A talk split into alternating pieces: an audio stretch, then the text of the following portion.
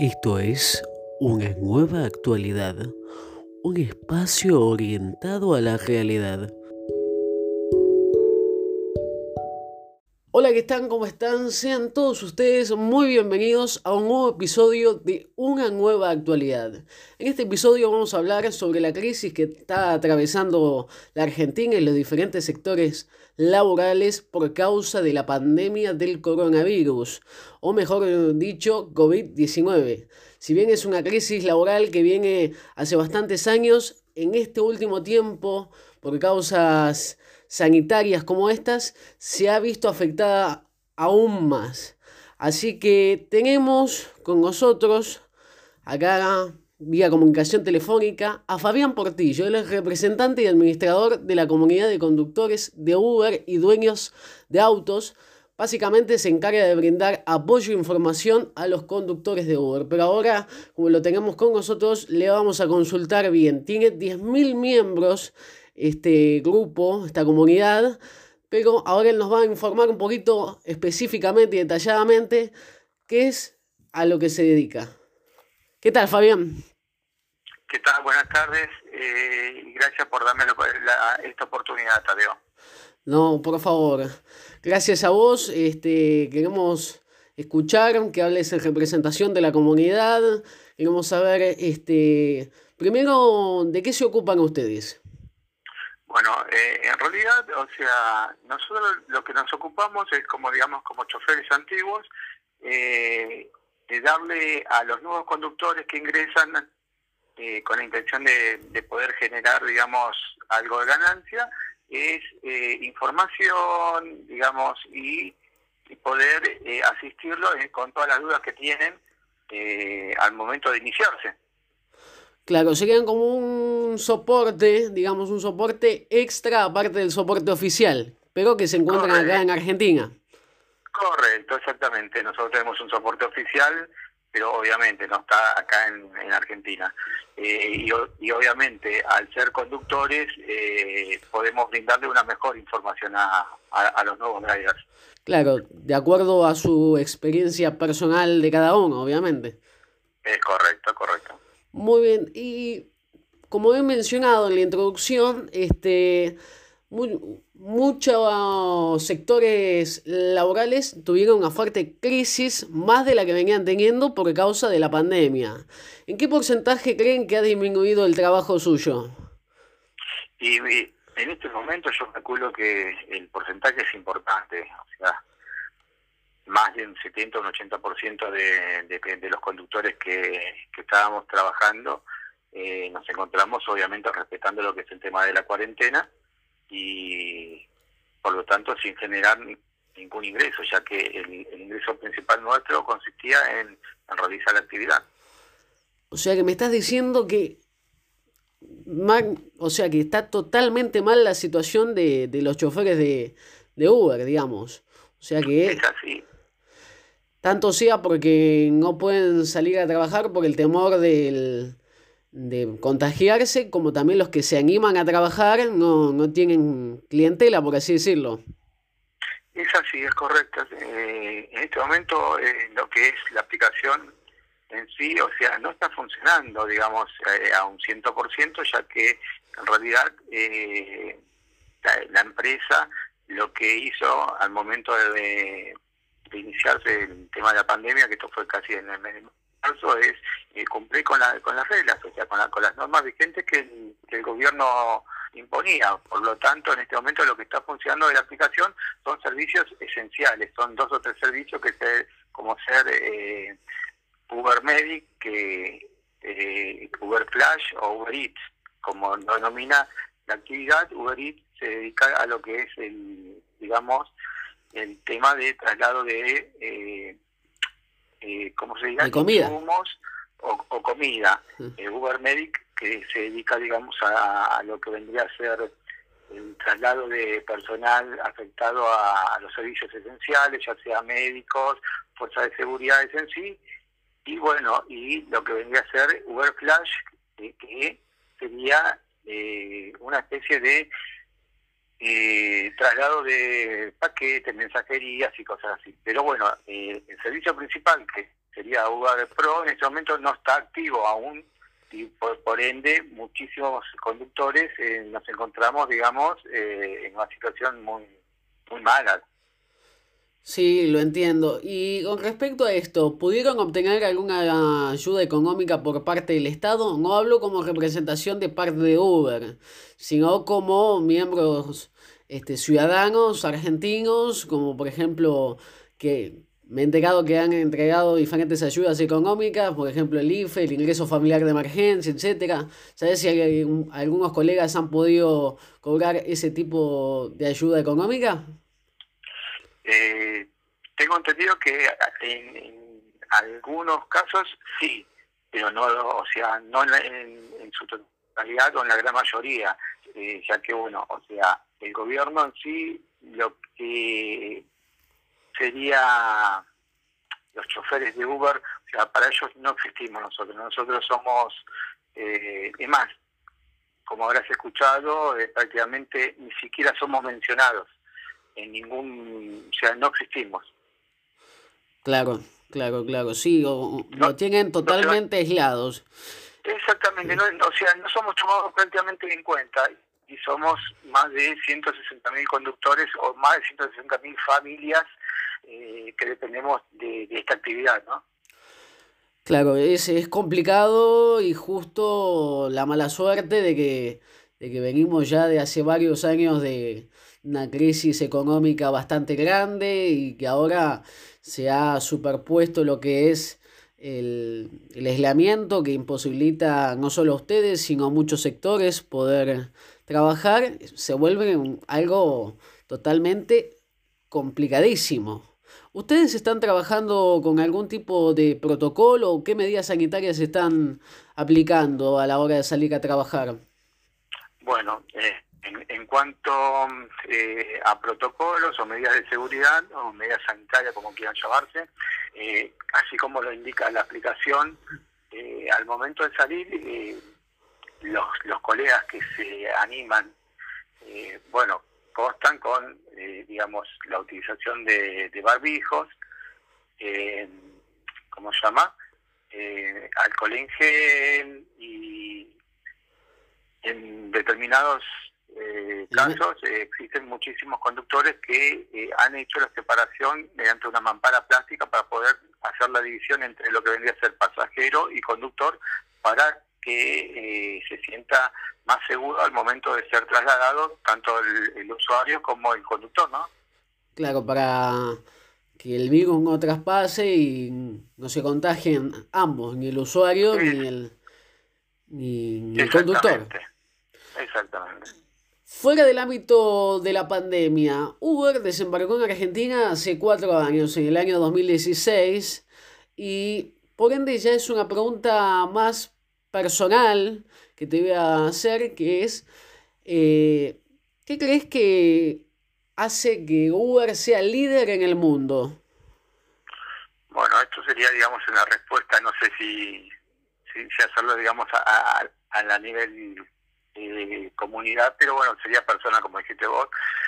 Para mí entender, eh, o sea, eso lo hace debido a, a las medidas de seguridad que tienen, digamos, con, con el usuario, con el pasajero, eh, con, con nosotros y bueno, a su vez eh, la, la, gran cantidad de, conductores que se encuentran en la calle, eso hace que el servicio sea mucho más ágil.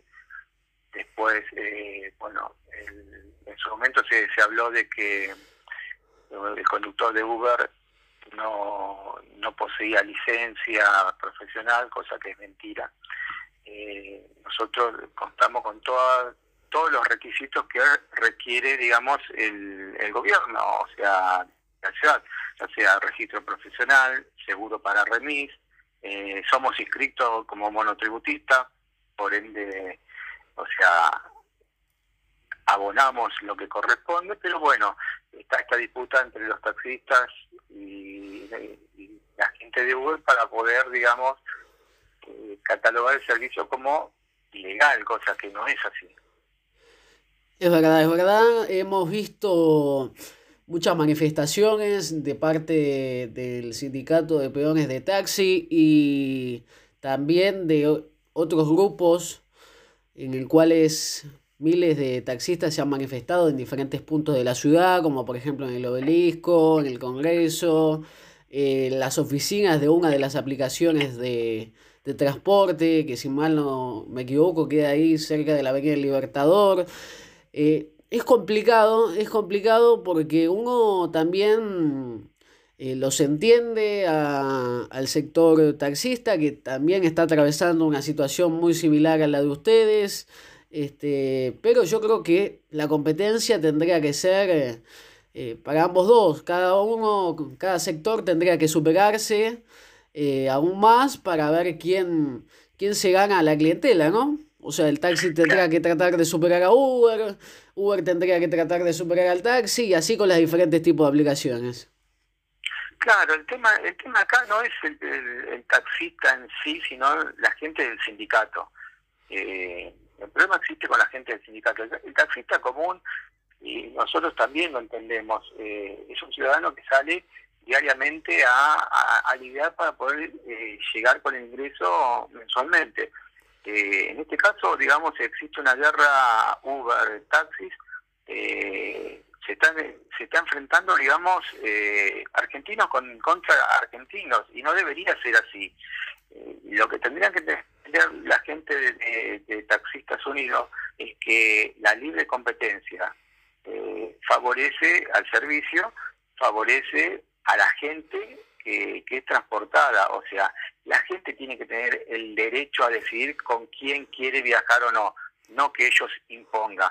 Eh, durante muchos años, eh, la gente de, taxi, eh, cada servicio nuevo que ingresaba en su momento fueron las combis, luego fueron los remises y en este momento las aplicaciones, por, por dejar de lado lo que vendría a ser Uber. Eh, las aplicaciones en sí. O sea, siempre existe, digamos, una competencia para ello que es desleal. Eh, en realidad, eh, lo cierto es que siempre existió un monopolio de, parte de lo que es el taxi y a mi entender no encuentran ellos la manera de, de lidiar con ese tema. ¿Y qué crees que debería mejorar el servicio del taxi para poder llegar digamos, a tener cierta competencia con las aplicaciones de transporte de hoy en día? El servicio de taxi, por empezar, tendría que ser, eh, digamos, un poco más, eh, eh, ¿cómo decirlo? Eh, es, difícil meterse, digamos, en, un área que, a mí no me compete, pero yo por lo que escucho de parte de los que viajan habitualmente con nosotros es el tema de la atención, eh, obviamente, la gente hoy en día se fija mucho por las tarifas. Eh, las tarifas de Uber eh, son acorde a las necesidades del usuario en este momento. Estamos en una situación donde eh, el país no está pasando por una etapa muy buena, que digamos, entonces le cuesta mucho a, un usuario poder abonar las tarifas que son altas. Pero bueno, eso lo tenía que ver eh, la gente de, taxis con, el gobierno y cada uno tiene que, que, ver y tratar de, de, modificar eso, ¿no? Claro, por supuesto, por supuesto. Y de paso, déjame destacar algo. Eh, esta semana he tomado un servicio de taxi de la empresa Taxi Premium ya que Premium no me pagan, no tengo familiares trabajando ahí, ni nadie por el estilo, pero quiero destacar que el servicio de taxi de Premium es muy bueno. Hicieron una aplicación, la aplicación es clara, te detalla aproximadamente cuánto vas a pagar, puedes monitorear cuando el taxi viene hasta la puerta de tu casa, el trayecto del viaje, te mandan un mensaje de texto cuando el vehículo está en la puerta, en el cual te indica la matrícula, el nombre del chofer, muy similar a lo que es Uber. Y la verdad que esos avances en lo que es el área del taxi le hacen muy bien. Le hacen muy bien porque la gente quiere viajar segura, quiere saber con qué persona está viajando, cuál es el número de dominio, este, el número de móvil, el número de licencia. Eh, quiere sentirse segura porque ya vivimos en un país que es bastante inseguro. Así que quiero destacar el, compromiso que tiene la aplicación y la empresa eh, Premium. Eh, justamente, como lo dijiste vos, eh, a igual, digamos, a igual nivel de competencia, la gente es la que tiene que decidir con quién poder viajar. como, como lo aclaraste vos ahí, la empresa Premium da un excelente servicio, perfecto, pero eh, el temor siempre existe por, por todo lo que se ha difundido durante años, el tema de la mafia de los taxis, eh, lo hemos visto en los aeropuertos, en, las de ómnibus, y ese es el gran problema. O sea, la gente no se siente seguro. Pero bueno, esperemos que esto con el tiempo vaya mejorando, obviamente siempre para, para brindarle un mejor servicio al, pasajero, al usuario, que es el que realmente tiene que verse beneficiado. Y obviamente nosotros, si, el, si un pasajero eh, viaja bien, viaja seguro, viaja tranquilo, eh, podemos seguir trabajando libremente. Por supuesto, por supuesto. Además, le sirve tanto al taxi como a la aplicación de transporte tener una competencia. Pues así, como mencionamos anteriormente, se puede ir superando aún más. Y cambiando de tema, a Uber, ¿qué medidas de seguridad le faltaría para implementar, para que sea, obviamente, como tal dice la palabra, eh, brindar más seguridad a los pasajeros como tanto a los conductores? ¿Qué, ¿Cuáles son las medidas que, le faltaría a la aplicación respecto a seguridad? Con respecto a seguridad, o sea, es largo el tema. Eh, primero, bueno, necesitamos que eh, se pueda llegar a contemplar una pronta regulación. Obteniendo eso, eh, para mí entender, una gran medida de seguridad sería, digamos, bancarizar el servicio, o sea, lograr, digamos, que todos los usuarios que viajen eh, puedan ser eh, propietarios de una tarjeta de crédito y, abonar el servicio mediante ese sistema. De esa manera sabemos que un servicio que está bancarizado, o sea, es es más seguro, o sea, ¿por, ¿por qué? Porque está identificada esa persona, porque constan eh, los datos, el número de documento, el domicilio, un montón de datos que vendrían a evitar, digamos, que, que se pueda truchar una cuenta y de esa forma cometer algún ilícito con ella, ¿no? Claro, claro. Pasando al ámbito legal, este, en estos últimos meses hubo dos fallos de la justicia que determinó que conducir un vehículo con la plataforma de Uber no constituye una falta. Quiero saber si estás informado y qué, qué opinión y cuál fue tu reacción al momento de, de escuchar esta noticia. Bueno, primero que nada, sí sabemos, el fallo este es, es muy nuevo, pertenece al mes de mayo ahora del, del 2020, como, como se diría. Eh, obviamente me pone, me pone contento saber de que eh, existen esos fallos que, que, fijan un precedente, pero bueno, igualmente sabemos que esto es una lucha entre la, entre la aplicación y el gobierno de la ciudad. Sabemos perfectamente de que eh, el servicio no es ilegal, sino que es falta de regulación lo, lo que estaba en este momento faltando. Eh, por ahora eh, estamos esperando, obviamente la mayoría de los que estamos en, eh, trabajando de esto, estamos esperando y rogamos por una pronta regulación. Claro, claro. Y la verdad que sí, es importante de que se vuelva una actividad regulada porque si no siguen con las persecuciones de, de los sectores de, de tránsito, se vuelve bastante complicado. Y que en este caso, Tadeo, es un poco contradictorio lo, lo que ocurre, porque no sé si vos le prestás atención, eh, pasan dos, tres meses, sale un fallo a favor de Uber, eh, donde dice que el servicio, y sabemos perfectamente, la Constitución nos ampara, de que el servicio es legal, o sea, no es un servicio, digamos, eh, ilegal, como se dice. O sea, nosotros escuchamos diariamente en la calle, en las manifestaciones, eh, somos considerados ilegales.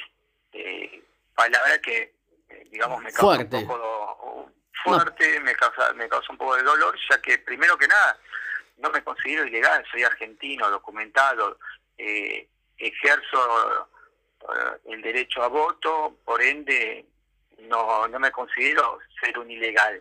Y como lo dije anteriormente, eh, tengo todo mi, toda mi documentación al, regla, al día en regla como, para poder circular y hasta estoy siendo, digamos, eh, aportando mediante un modo de tributo, aportando en el Estado. Entonces, es un poco injusto que se llame ilegal. Lo que sí falta es eh, una regulación para lo que vendría a ser el, la parte de lo que es cava. Pero bueno, eh, si nos ponemos a pensar si es legal o no legal, es simple. Eh, la República Argentina es, eh, es digamos, eh, un servicio en el cual, por ejemplo, en la provincia de Mendoza está regulado. Entonces, yo tengo entendido que si en una provincia un servicio es legal, en toda la República es legal.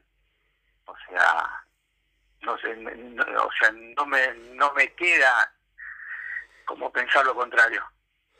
Claro, sí, como te mencioné también antes, es importante para que el pasajero se sienta más seguro de lo que está, para que el chofer pueda manejar tranquilo y sepa de que está eh, habilitado, que no, no puede tener este tipo de, de, de, digamos, de, por así llamarlo, entre comillas, ¿no?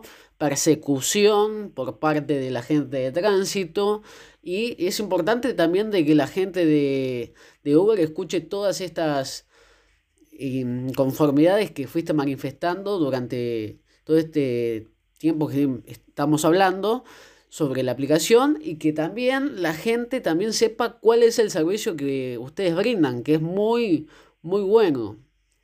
Mira, lo que, lo que a la gente le tiene que quedar claro es lo siguiente.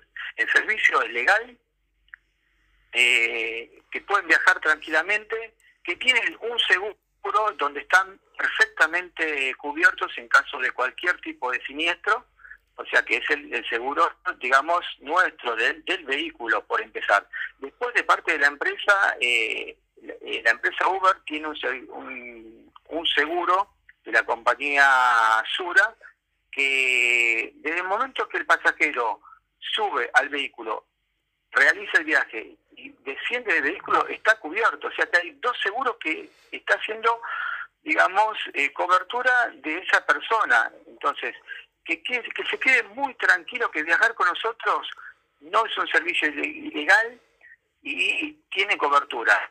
Los conductores tienen registro profesional y a nosotros al momento de darnos de alta hasta se nos exigen que saquemos un certificado de antecedentes penales. Por ende, estamos perfectamente chequeados y la aplicación lleva un control eh, de toda su gente. Perfecto, eso la verdad que es, es importante destacar y, y que el, digamos, los oyentes puedan saber de que así es y cómo es que funciona la aplicación. Bueno, y por último quiero hacerte una última pregunta que no está relacionada con el mundo Uber, ya es una pregunta más personal. Eh, ¿Qué te parecen las medidas que está tomando el gobierno nacional con respecto al aislamiento social preventivo obligatorio por la pandemia? Me parece perfecto.